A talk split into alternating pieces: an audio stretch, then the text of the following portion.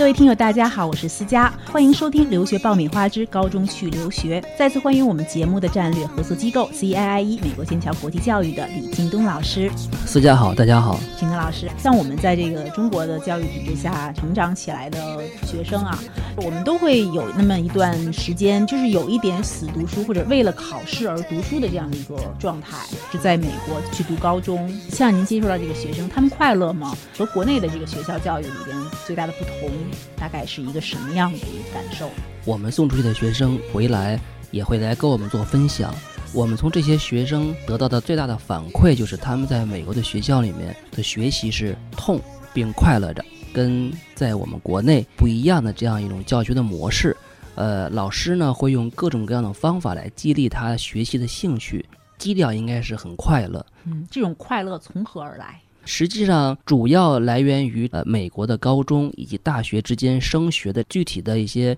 标准的设置。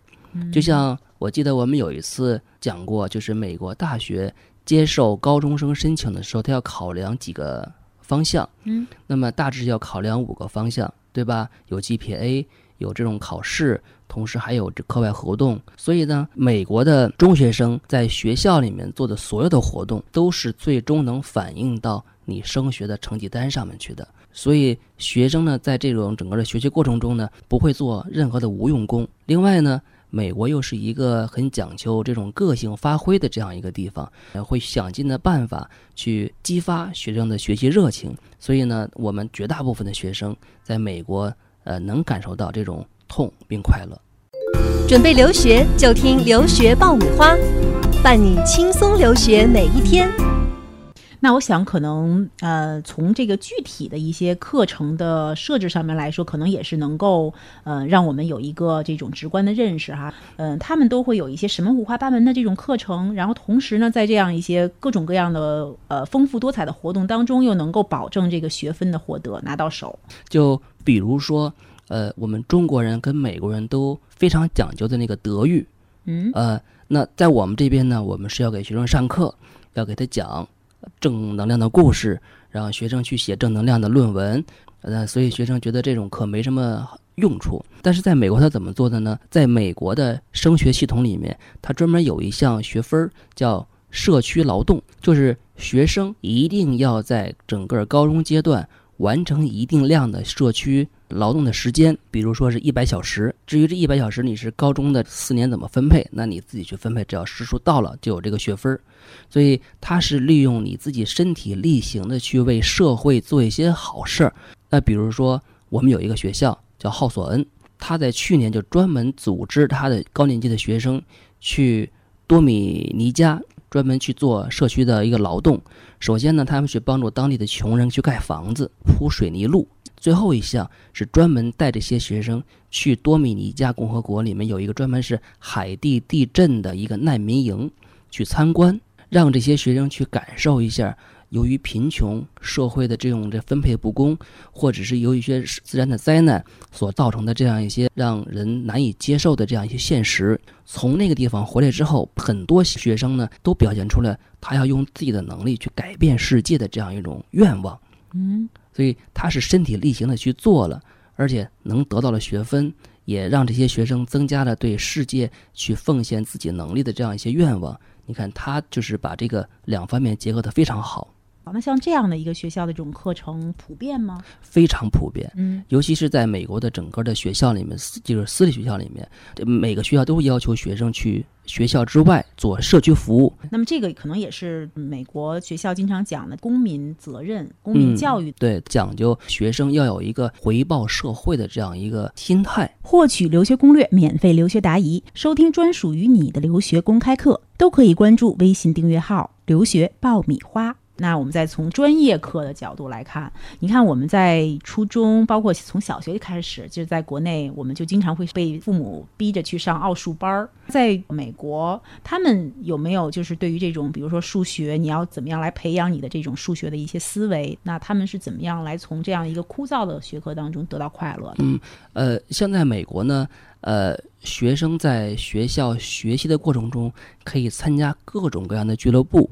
而且这些俱乐部呢都是可以去有比赛去打，比如说舞蹈赛呀、数学竞赛呀、物理竞赛呀、机器人比赛呀打比赛。那像我们在这个堪萨斯州的威奇托大学预备学校，我们就有三名国际生就被学校组成了一个数学的一个小 team。我们给他起了个名字叫“数学少年团”，参加了一个当地的数学比赛，而且拿了奖项。回到学校，所有的那个学生对这三个我们中国的孩子说：“啊，原来中国人数学好是真的呀！”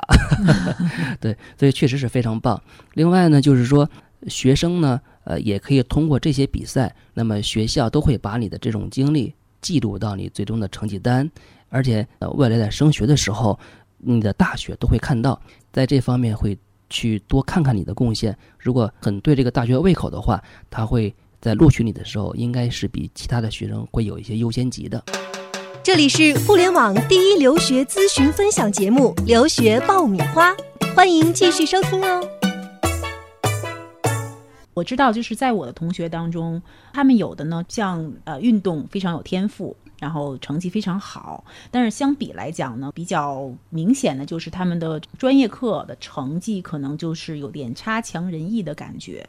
呃，那在这个美国的教育系统当中，怎么样来对付这一类人这样的问题？实际上，美国的中学讲求的是全面发展，他也不鼓励学生在某一科方面特别突出，其他方面特别弱。当然了，有些学生在某些方面特别有特长，他也鼓励你在这方面去更好发挥自己。举个例子来说，很多 NBA 的球员都是在中学因为成绩很突出进入了某些大学，呃，包括现在应该叫球皇詹姆斯，也曾经是我们俄亥俄州的一个学校的一个学生，他就是因为篮球非常突出，直升了大学。有没有相应的案例能够体现这种中美教育当中的一些差异？同时，我们中国的学生在那边能够充分利用这种差异，然后呢，实现一个更好的自己。呃，我有一个例子，就是我们在麻省的芬威克学校有一个学生叫英文名叫 Jackson，他呢曾经在去年的圣诞节前有一个当地教会举行的圣诞卡片的设计比赛，他设计的圣诞卡片最终呢进入了这个呃获奖名单，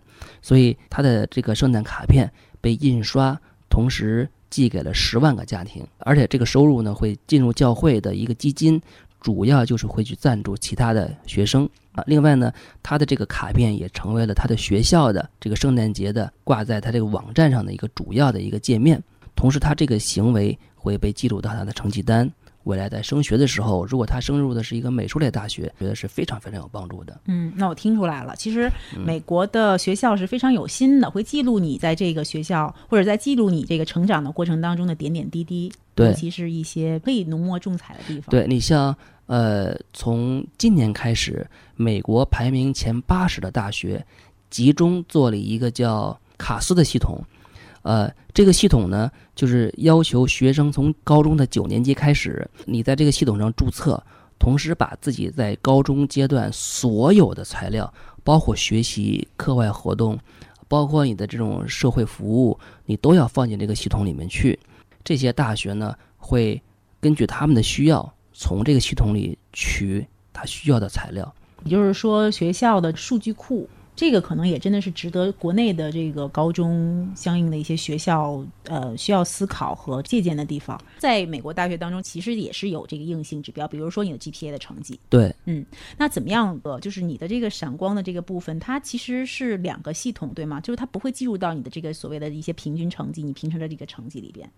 它是怎么样来实现的一个综合化？GPA 呢，主要是记录的你的是这个呃。学科的学科的对，包括你的这种呃作业、呃测验、考试、呃上课的问答，呃这些东西集中起来有一个公式，算出你的 GPA。那么像刚才我说的这种课外活动，像他的特长，一般都是记录在他的这种专门有一项叫课外活动的这个里面。课外活动应该占百分之十三。这个我因为我们算的比例呢是这个，我们去访问过很多大学的招生官，呃，他们集中的一个给我们的反馈，我们经过计算，平均下来是占这样一个比例。但是对于某一个大学来说，呃，比例还是会有一个微微的不同的。在这里边有没有这个您接触到的学生里边，他就是因为这个课外的学分的这个部分，能够给他在升入大学的时候一个美好的加分？呃，我曾经遇到一个呃，就是耶鲁的一个学生。这个当时我们就聊嘛，就是说你进入耶鲁的时候，你的这个 ICT 分数是多少？他说我只有一千八百分。呃，当时我们很惊讶，就是说你的 GPA 在美国再高的话，你的这个 ICT 分数按耶鲁的这样一个层次，你不能低于两千。学生告诉我们说，说我自己也很惊讶，我不因为我觉得我的成绩达不到他的这样一个这样一个水平，不知道发生了什么。对对对，发生了什么神奇的事情？对，后来呢？他进入学校之后，就主动去问那个招生官，呃，就说你为什么呃把我招进来了？后来招生官说，因为你有一件事情感动了我，说是什么呢？就是说你在高中期间，你每年做两百小时的社区服务，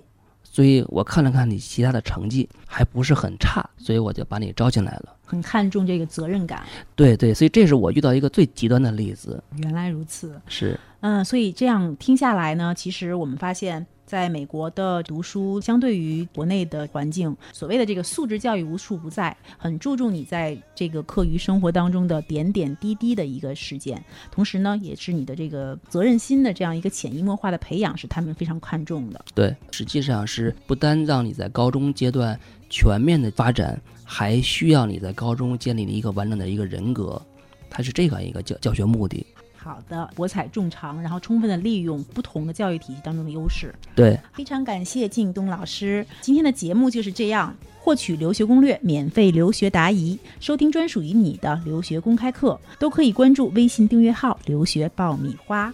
感谢我们节目的战略合作机构 CIIE 美国剑桥国际教育的李靳东老师。